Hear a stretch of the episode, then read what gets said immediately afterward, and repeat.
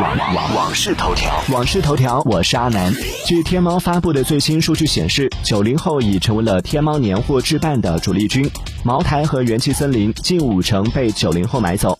同时，考拉海购数据显示，麦丽素在一月的销量环比增长了百分之二百一十五，九零后用户超过百分之五十，女性用户是男性的六倍。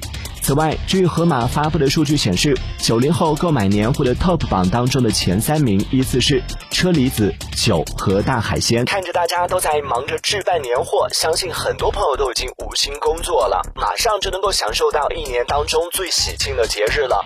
各位打工人们，加油挺住哦！更多新鲜事就在网视头条。头条。